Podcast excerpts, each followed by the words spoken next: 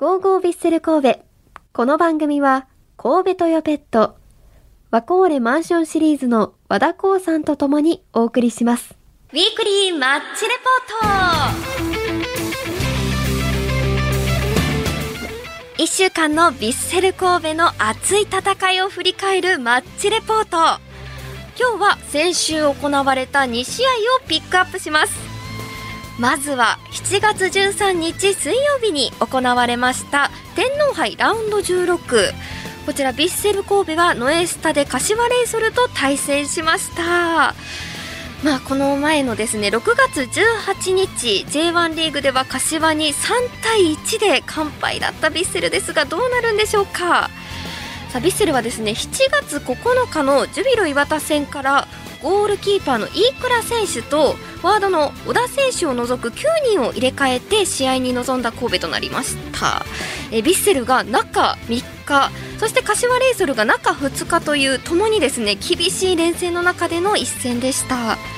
そして今回は待ってました。マッキーが先発です。やったー。見応えありますね。こう喋ったことある選手が試合に出るとなるとねなんかこううちの子頑張ってるみたいな なんかそういう気持ちになります。はい。さあ序盤は柏に攻め込まれる時間が続いた神戸ですが、えー前半15分頃からは神戸がボールを回し始めます。やっぱり神戸がねボールをキープしないとなかなかどうなんでしょうか。キープするのが神戸という感じですからね。そして試合が動いたのは前半40分の左コーナーキック。ボージャン選手が入れたボールにマッキーがニアで競り勝つと佐々木大樹選手に当たって先制ゴールとなりました、まあ、こちらがね怪我復帰後初出場でゴールをマッキーが決めたと思ったんですが、まあ、佐々木選手のね頭にちょんと当たっていましてゴールとなりました。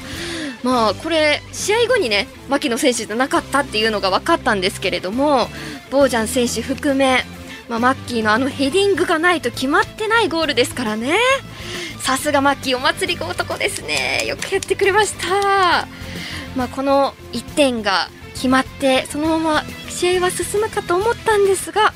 えー後半16分にですねえーゴールキーパーの飯倉選手がビッグセーブで防いだボールをつながれ、えー柏の C8 選手のミドルシュートで同点となりました。ちょっとこれは悔しかったんですがただねこの直前のビッグセーブ本当にすごかったんですよ。もう何が起きたのかもう入れられた時も何が起こったのか分かんないくらいもう荒れた時間となったんですけれども。まあねあれだけセーブしても入れられてしまう。なかなかちょっと惜しかったなと思います、えーそして追いつかれた神戸は酒井選手と山口選手を投入します。そして終盤にはイニエスタ選手と菊池選手も入れて勝負に出ます。すると後半41分。ゴールキーパーからのロングフィードから抜け出した初瀬選手が左足を振り抜いて勝ち越しゴール。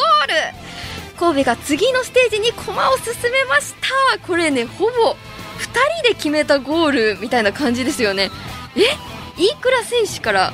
初瀬選手もえ？2人で決めたやんと思って。そんなことある？すごすぎましたね。この時あちょうどねこの試合を見てた時私記者席から見てたんですけど記者席の前がちょうど選手たちが座ってるんですよ。試合に出てない選手が。でちょうど私から見える位置に大迫選手と橋本選手と武藤選手が座ってましてちょっと後ろからどんなリアクションを取ってるのかっていうのを見てたんですけどまず1点目マッキーが決めた時ですね。あの大喜びでした。まあもちろん大喜びだと思うんですけど記者席ってこうヴィッセルの記者もいれば、まあ、アウェイの記者もいるのでなかなかこう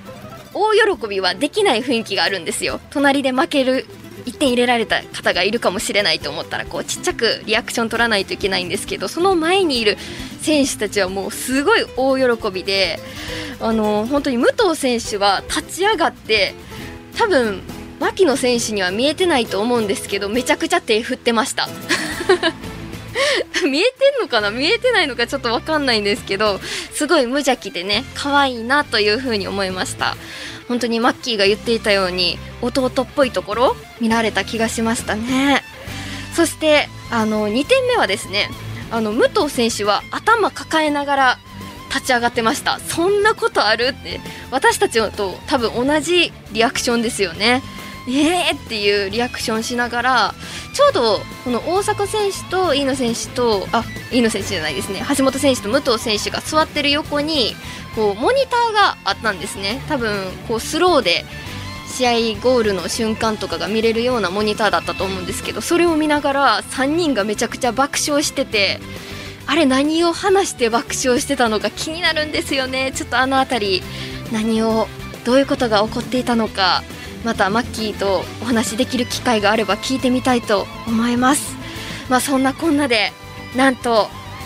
ベスト8に進出となりました。ヴィッセル神戸です。これでですね天皇杯3年ぶりなんですよね。3年ぶりのベスト8進出となりました。やった！さあ次はですね9月7日につく1ヶ月ぐらい空くんですね。9月7日にノエスタでベスト4進出をかけて鹿島アントラーズと対戦です。鹿島なんですよ次が。これ次の J1 リーグあ次じゃないですね。え前回の J1 リーグ1対1の鹿島と対戦となるんですが気になるところですが、えー、この鹿島戦ですね。鹿島戦じゃないです。柏戦です。え天皇杯についてラジオ関西のサッカー担当まえちゃんにお話を聞きました、えー、質問がですね久しぶりにマッキーが先発でした。マッキーの動きはどうでしたかという質問に対しまえちゃんはメンバー変えて若手主体の中安定感そして攻撃も見せてくれました。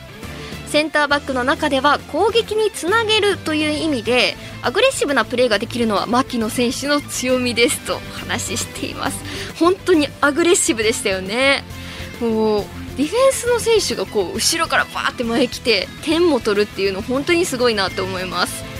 そしてもう一つ質問。後半まで諦めない勝負強いヴィッセルですが柏戦でも見せてくれましたねという質問に対し危ないシーンもありましたが粘り強さが出ていると思いますとお話ししてくれました。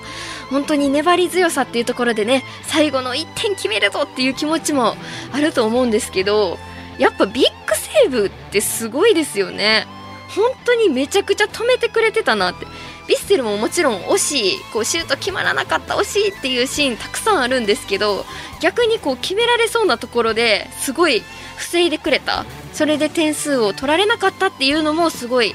いいところだなというふうに思います。さあでは続いて J1 リーグの方行きましょうか。え、7月16日土曜日に行われました J1 リーグ第22節。ヴィッセル神戸は鹿島スタジアムで次回天皇杯の対戦相手でもある鹿島アントラーズと対戦しました、えー、こちらですね。天皇杯の次中2日で迎えた一戦です。めちゃくちゃハードですよねこの暑い中、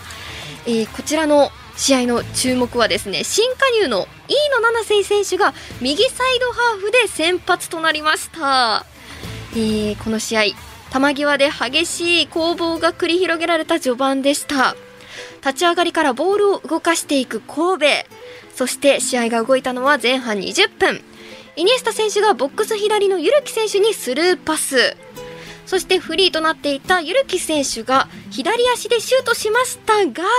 ゴールキーパーファインセーブで得点ならずでした。これめちゃくちゃ惜しかったですね。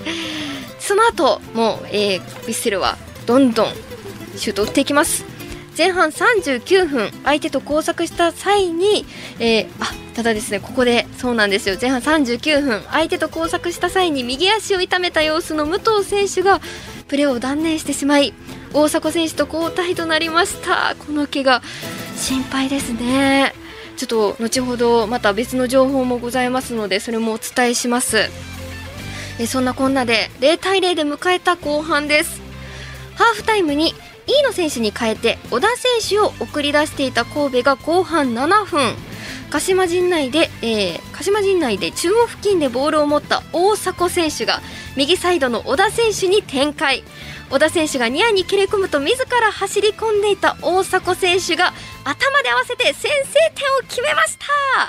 大迫選手はこれでリーグ戦3戦連発となりました。えー、すごいですこのシュートほんまにすごかったですよね。ほんまにって言っちゃうぐらい。あの私これを見た時に大迫選手が自分で持ってきたボールをこう小田選手に一旦託してでまた自分に返してもらってシュートを打つっていうなんて言うんでしょう。自分がコントロールしてる感じがすごかったっていう風に解釈をしていたんですけど違うらしいです。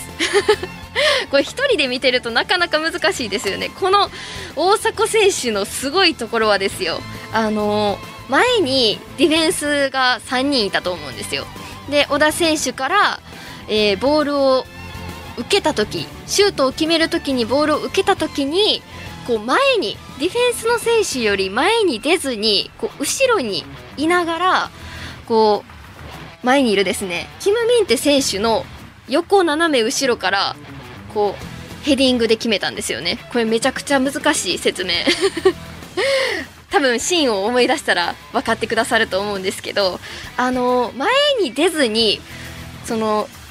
ディフェンスの選手の見えないところからシュートを決めたっていうのがすごいんだそうです。すごいんだそうですっていうか私が見てもすごいっていうのは分かるんですけど私が思ってたポイントと違いすぎて奥深いなーっていう風に思いましたね。そういうところがすごいそうです。この大迫選手のこの技術というのは今サッカーを練習してる子どもたちはこう絶対使った方がいいらしいですよ。聞きました。これ本当に1人で見てたら分かんないところなので詳しい人と一緒に見たいなっていう風にすごく思いました。皆さんもちょっと私が分からないとこあったらあのシーンはこういうところがすごいんだよっていうところをぜひメッセージで教えていただきたいなという風に思います。お願いします。さあそして点を決めたベッセルですがえー、その後ですね鹿島のキム・ミンテ選手がこの試合2枚目のイエローカードでイエローカードで退場となります。でこれで1人減り神戸が優位かと思われたんですが、まあ、1点決めてね相手1人減るとすごい有利かと思いますよね。ただ後半の42分後方からのクロスに反応した鹿島の鈴木選手がボックス右から頭で折り返すと泉選手が右足で合わせてまさかの同点ゴールとなりました。ねちょっと惜しいですよね。1点決めたし向こう1人少ないからちょっとここは守りたかったんですけど同点ゴールとなりました。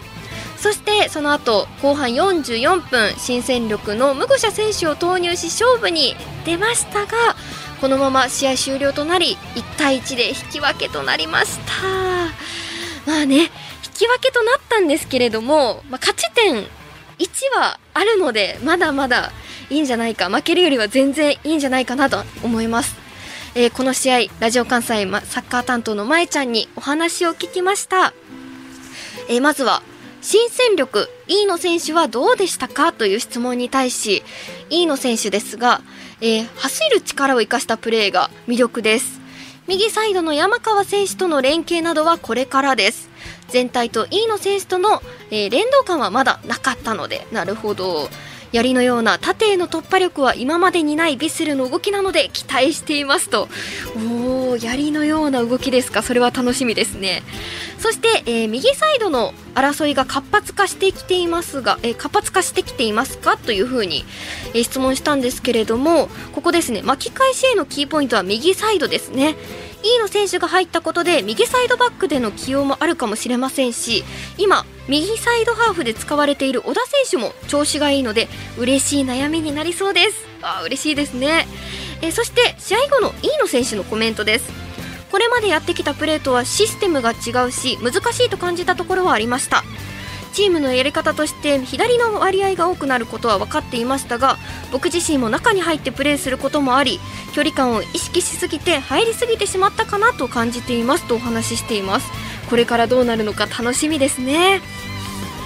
そしてもう一つ聞いたところがですねえ1人優位の状況だったのがだったのですが残念ながら勝てませんでした。勝ちきれなかった部分はどこにあると思いますかという質問に対し相手が10人になってその時間帯で一気に点を決めきれなかったのが要因だったと思います。1点を先制してえ鹿島に合わせてしまっていた。なるほど。大迫選手に迫力はありましたが生かしきれなかったのが残念ですねと話してくれました。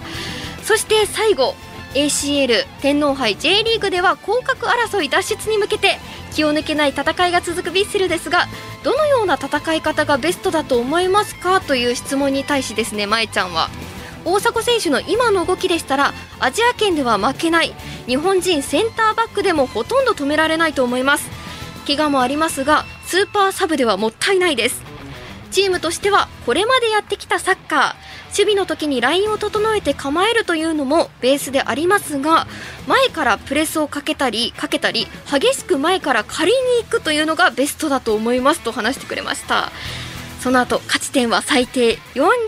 欲しいところです。それでいうとあと12試合やって現在勝ち点21 7勝5敗のペースで勝たないといけないですね。って話してくれました、まあ、5敗ってねしたくないですけれどもどんどん勝ち点積み上げていきたいと思います。さあ以上ウィークリーマッチレポートでした。